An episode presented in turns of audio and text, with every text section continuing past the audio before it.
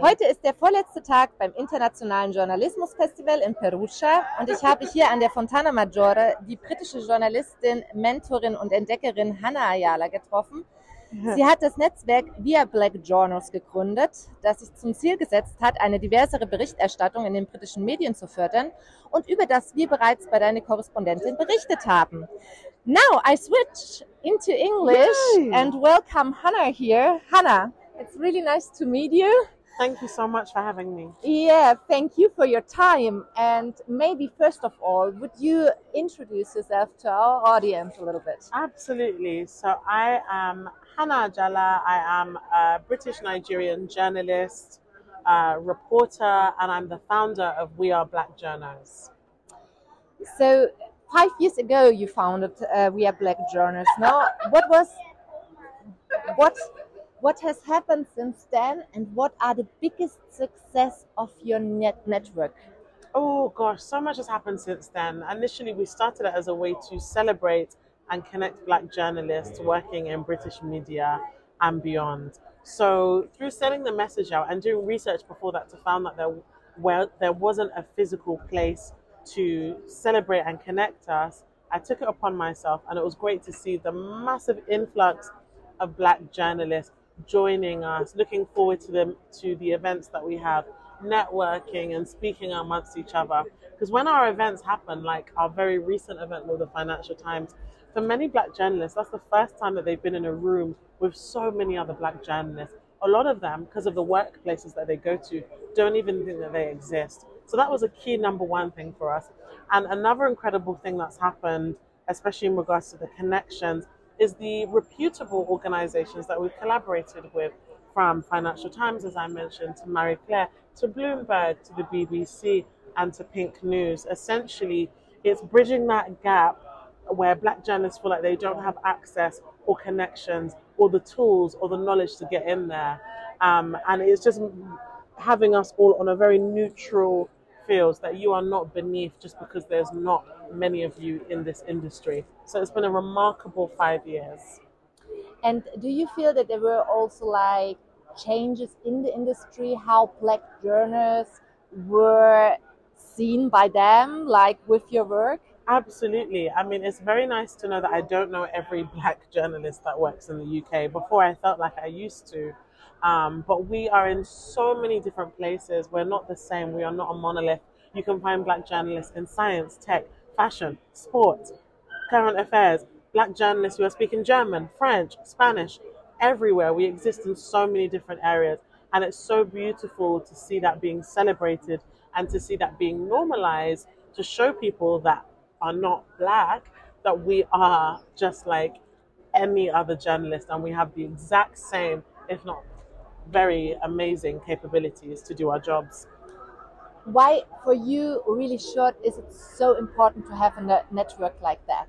It's so important because it's not just for us to remind ourselves of that visibility that we have and the power that we have, but it's for the black journalists to be. It's those that aspire to be in that industry but feel a little bit discouraged because they don't know how many people that look like them are there. It's to show them that I'm here and so can you. And it's also to show organizations that we exist because we find a lot of very senior executive people that have no idea where to find black journalists. So what do they do? They go with a shortcut. I want to talk about Africa, but I know this French man that can tell me. And it's like, no, no, no, no, no. You can actually find a black journalist to talk about Africa. Let's stop being lazy. Let's find a directory. So I guess that's what we are black journalists also works as as well. Yeah. Let's talk about Africa because Yeah. before we met, you had um, just participated as a speaker on a panel about the media landscape on the African continent. And we all know calls for decolonization in journalism and against the stereotypes that, and narratives we have often have constantly grown louder over the years. Um, what do you think are the most important developments in journalism in Africa, and what should the European audience absolutely know about it? The most important developments is the very unique and hard-working storytelling that many African journalists do. We are literally on the ground. We are in the heart of those protests. We are speaking to people in high places. We're going into communities. And the reason why that storytelling is so impactful is because we look like a lot of these people. So there's no bias. Um, you know, the answers and the narratives are authentic. There's no questioning about it. And we're very well researched because we have already had the time to immerse ourselves in those environments. And we know it in and out better than anyone else could because we are from there. We are part of the mechanics and we relate to everyone that we speak to. So I would say for European journalists, it's also putting the trust um, in African journalists that we have that area of expertise. It will look a bit different. Of course, we have you know buildings like these very monumental buildings that we'll, we're looking at here in Perugia, but it just looks a little bit different. The streets look a little bit different. The architecture is different, and I think it's important that we step out of that Western lens and realize that different parts of the world are functioning very fine. Um, you yourself have spent a long time in Africa in yes. 2019, yes. is that right?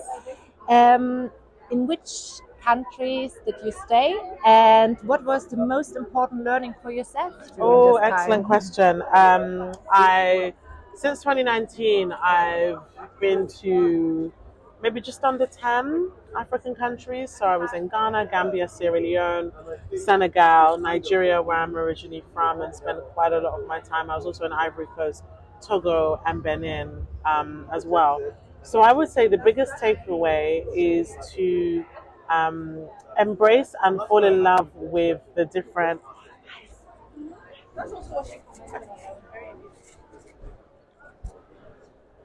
I'll just start from the top. It's okay one thing I definitely fell in love with during my time on the continent is just the versatility that exists, the thousands of languages, the different customs and beliefs that even me as an African, but only in one country out of the 54, is still learning. And it's such a refreshing experience. And it's honestly been one of the most incredible things I've ever done. Um, now, during the panel, there were five speakers, but four of them were female journalists.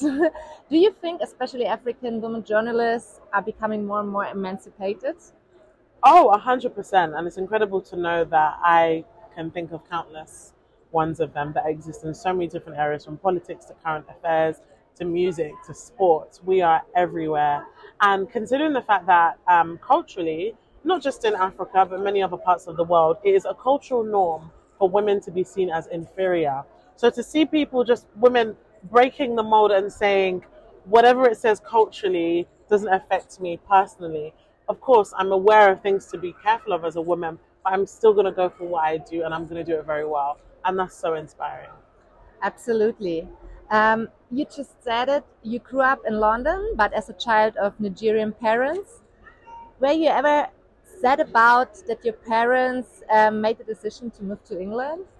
I wasn't sad. I completely understand because I think essentially, like many other, you know, people, second generation immigrants, um, parents were in that position where they thought, let's go for it or let's get out. I can't put everyone in the same box, but how my parents described it to me was, why not? Let's make more money, let's grow a family, and let's give them several opportunities. It doesn't mean anyone with a solely an African passport is lesser than um, or has lesser access to physical access in some places, so forth. But I, there's certain you know parts of the world that I wouldn't, uh, you know, let me do that again. Um, it doesn't mean that it makes them lesser than because they have an African passport. Um, things just look a little bit different. I've met so many people that are thriving and doing incredible things on the continent, don't have a desire to go to the West. Um, for me, of course, I identify as British Nigerian. I'm a black British Nigerian because I'm proud of all three identities because it shaped me to be who I am. Cool. And what advice would you give today to young um, black or maybe also immigrant journalists who want to advocate to more diverse reporting? You've got this. You've absolutely got this. Believe in your story. Believe in what took you this far. You have the world at your fingertips. You can create stuff from your bedroom. I created the social media pages for We Are Black Journalists while sat in bed. I designed the logo, and now we have over 10,000 people following us globally. We've got hundreds of black journalists within our networks. Um, you are bigger than all of it, so don't ever think that you're smaller to achieve great things. And finally, last but not least, um, what was the most exciting conversation or maybe also event you've had here in Perugia so far? Oh my gosh, well, I think it's definitely this um, panel session of the African Renaissance. The fact that I think we might have been the only all black panel in this entire festival. So empowering, so incredible, so many great points made. Um, it was a safe space for me personally, being surrounded by people who look like me with you know, similar uh, background to me was really inspiring. Um, and I'm just so happy to be here. And I'm excited for the future of celebrating Black and African journalists all over the world. It was also really inspiring for me to talk with you. Thank you so much Thank for that so interview. much. And I wish you a good time here Thank you. um, for the last day in Perugia. Thank